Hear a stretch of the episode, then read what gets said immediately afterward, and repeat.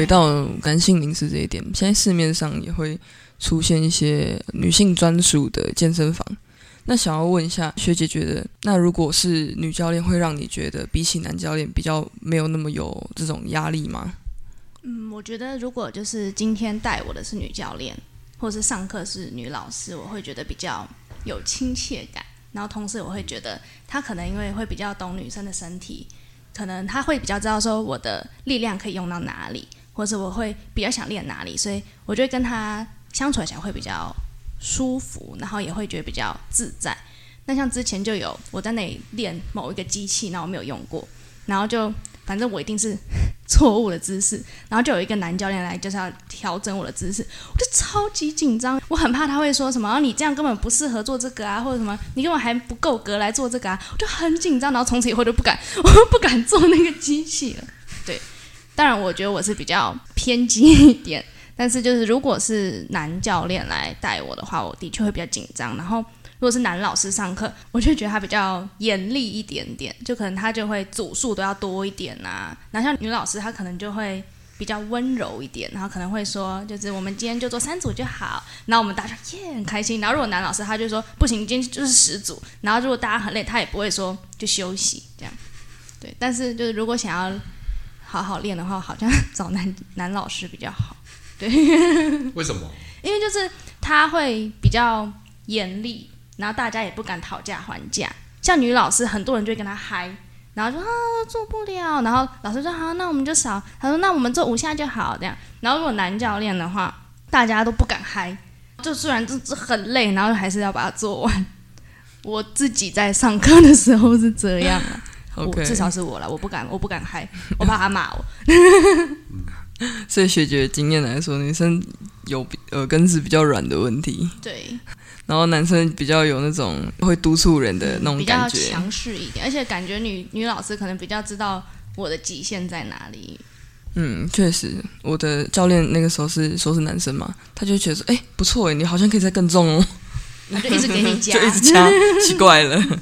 如果以环境来说的话，女生可能她真的不愿意。跟异性有什么样的视线的接触，她会去女性专属的健身房，或者是一些比较长辈型的，她可能也会去那个地方。可能那边硬硬的器材并不是有这么样的强度或是重量。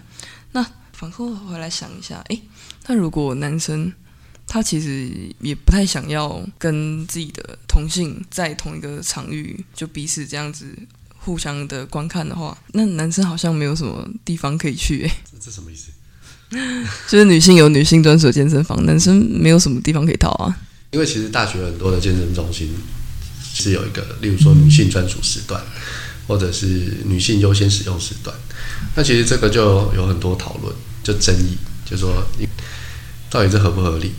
到底要不要有一个这个女性专属健身房？那因为这些东西都还是在回应，就是说女性到底喜不喜欢被观看？会不会觉得不舒服或什么之类的？那有些人就会觉得不公平。其实就跟那时候在设置那个女性专用车厢很像，所以有就一样两派啊。就有些人就觉得说，这大家都付一样的那个钱进来，为什么要做这种区别？这样，我我不知道，大家也许可以讨论看，就是说大家觉得这个合不合理？当然，那种纯商业性质，我就是自己开一间，然后只给女生用。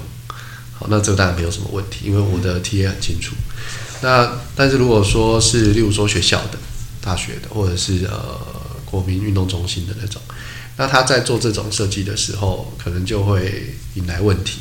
就他到底是一个性别平等的展现，还是说他是一个是一个强化性别刻板印象，或者他想要在创造性别偏见的这种做法？因为我们都知道，区隔出来之后，就代表这群人跟别人不一样。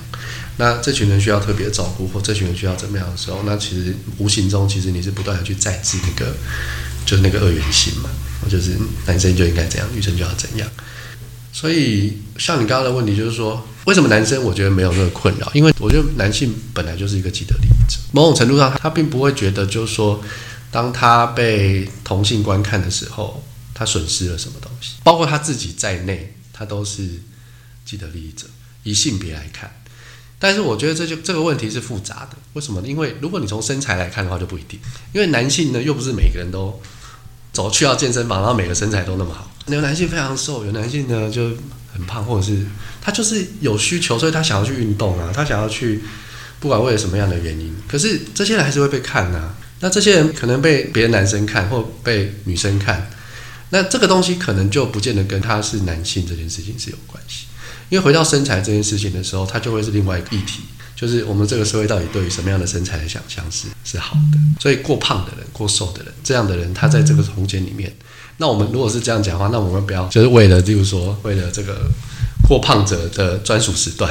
就因为我过胖，我也不想要让别人来看啊。就像你刚刚讲说，你对你自己没有自信，然后你就怕你自己动作做错。那如果照这样讲的话，呢，要有一个新手健身房，然后一个什么，就是有不同时段，然后给不同的人。所以每个人其实都会在不同的面向上被观看。嗯。那这个被观看到底有没有一个权力关系存在？我相信那个太胖的人被看，他可能也是不太舒服。可是这个不舒服到底来自什么地方？就是为什么他会觉得不舒服？那一定是这个社会对于身体的想象有一个既定的印象，所以他觉得什么样的东西是比较，什么样的东西是有问题，什么样的东西是不好，所以他的不舒服或他的不自在，可能也来自于这种社会期待。所以不只是性别啊，我觉得从身材也可以看，然后甚至还有其他面向，例如说族群。我台湾其实比较少，但是其实有也是有外国人的。当然，这个东西被看跟看人这两件事情，就对于不同的。性别啦、身材、身体的样貌、族群，这来讲可能意义就不太一样。这样，那我我是觉得男性某种程度上不会有这种困扰，是因为男性本身就已经是一个既得利益者，他不自觉，但是他就是既得利益者。所以，我一个很胖的男生，他在这个场域里面，他可以去看别的女生啊。相较于这个场域里面其他人，虽然我很胖，可是呢，我搞不好还是一个就是既得利益者，所以他还是可以用他的这个位置去看别人。但是女性某种程度上，在这些面向上都是比较就是 inferior，就是比较弱势，所以她反而没有可以站在一个比较优势的位置去调整她的观看。我觉得这也许可以思考看看啊。所以老师的意思是，男生他可能身上汇集着一些比较没有那么主流优势的标签，比如说他可能身材比较胖，比如说他可能族群并不是一个。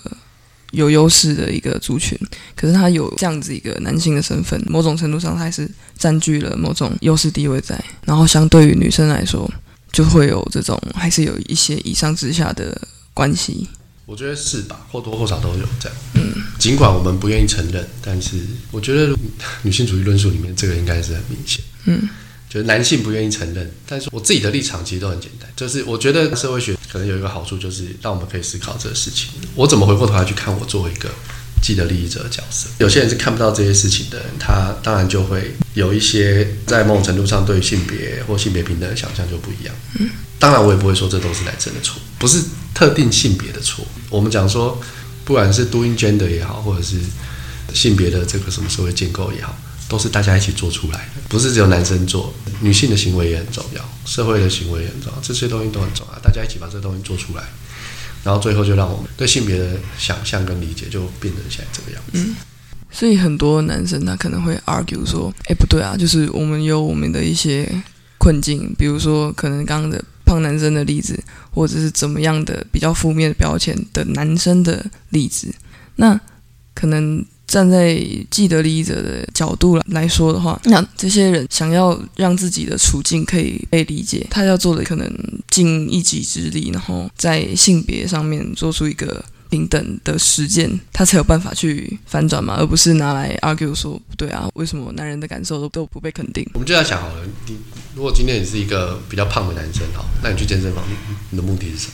你要回应什么事情？哦，有些人可能是因为健康的原因，所以他必须要控制他的体重。嗯，好，那一样的啊，我们讲说控制体重这件事情，也是一个妇科讲的那种身体政治，就它一样是一个对身体的这个监控。所以有人会告诉你说，什么样的身体是健康，什么样的身体是好的。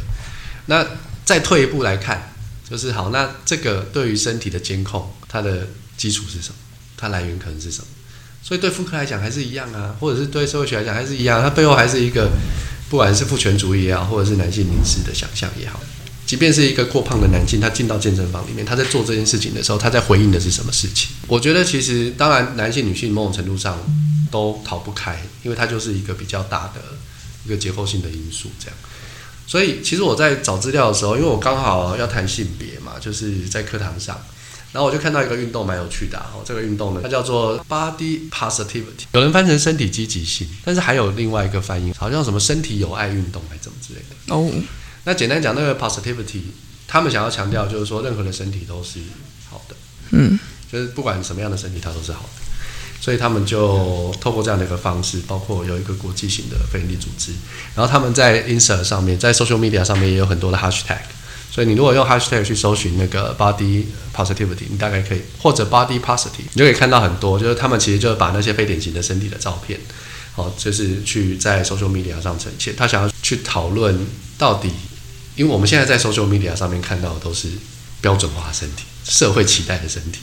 所以太奇怪的身体你不会放上去。我的意思说，作为一个使用者，你不会把一个自己很奇怪的身体展示在 social media 上。那会在上面展示的都是那些社会期待看到的身体，或者是男性期待看到的身体。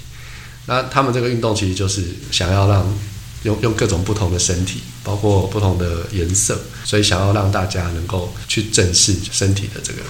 重要性。那我们也当然也可以去想说，哎，那这样子有用吗？它到底最后会带来什么样的影响？可是其实我对健身房的思考啊，我觉得最重要的观察跟理解，我其实是在思考，因为我自己的过去这几年进健身房的经验，其实让我深刻的感受到，就是当然对我来讲，这就是资本主义阴谋的一部分。因为健身产业为什么这么越来越夯？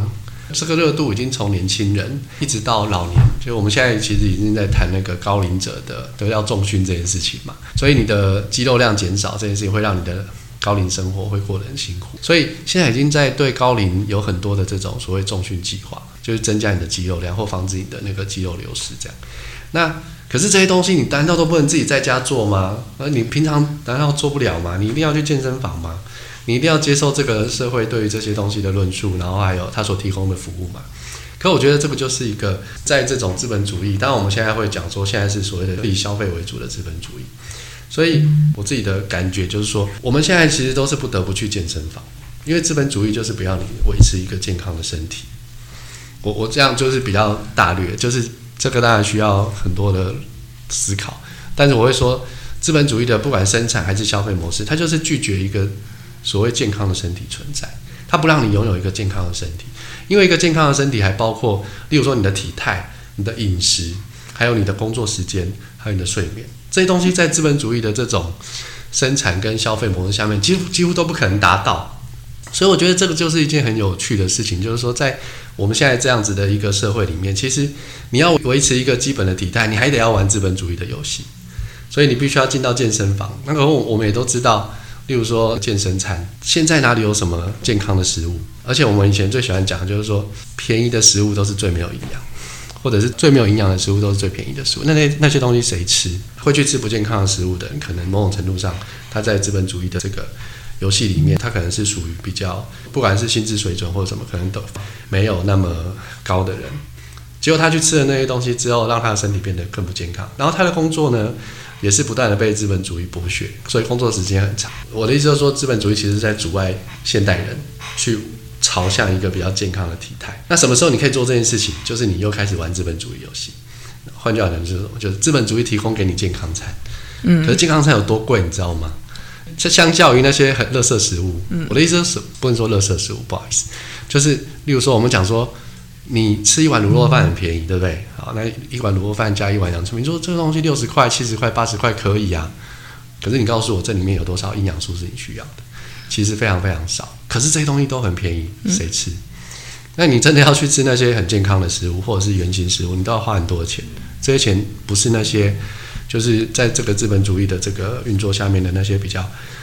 不能说比较低下贱，就是他的收入没有那么好的，他其实根本就负担不起。嗯，所以我会觉得这其实是一件很有趣的事情，就是说在健身这件事情上面，当我们再去强调这个健身或者是身体这个价值的时候，其实它跟资本主义的关系其实是一个很微妙的关联性。对，那我觉得这个是我在在运动的时候，我其实就有一些。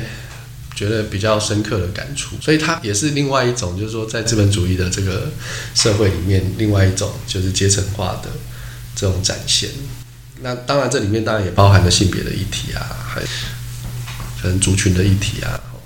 对啊，可是这个产业为什么现在越来越热门？其实某种程度上就是因为这个需求又被创造出来，可是一开始这个需求是被谁拿走的？其实就是被资本主义剥夺掉的。对，所以其实就我是觉得是蛮有趣的这样。所以这健身这件事情，它就很像资本主义弄出来的一条龙产业链，从你工作，然后到你要吃东西，到你要把它代谢掉，或者是你想要去加强自己的。那些可能肌肉量等等，然后买的那些各种补充品、营养品，这之中，然后其实好像又在发展出了新一套资本主义，呃，让你去创造需求，然后也包括了回应审美的一些方式。大概是这样吧，对。当然，有些人可能会觉得说，没有啊，可是我还是去操场跑步啊，我还是会去爬山呐。但你还是会看到很多人进健身房。嗯，那反而那些。运动本身其实都变成是一种怎么讲呢？它就是一种符号了。嗯，例如说现在呃出去露营啊、爬山啊，这些东西感觉上也都变成是 social media 上面的另外一种符号的展现。那它跟身体到底有没有直接的关联性？我不确定啊，也许可以做一些研究来讨论看看。这样，嗯，露营这个可能又是另外一期新的主题了。感谢老师今天来，就是以性别的观点、资本主义的观点，帮我们分析很多关于健身房的一些体验，或者是各类形式的课题。好，我们今天谢谢玉成老师的分享，谢谢大家。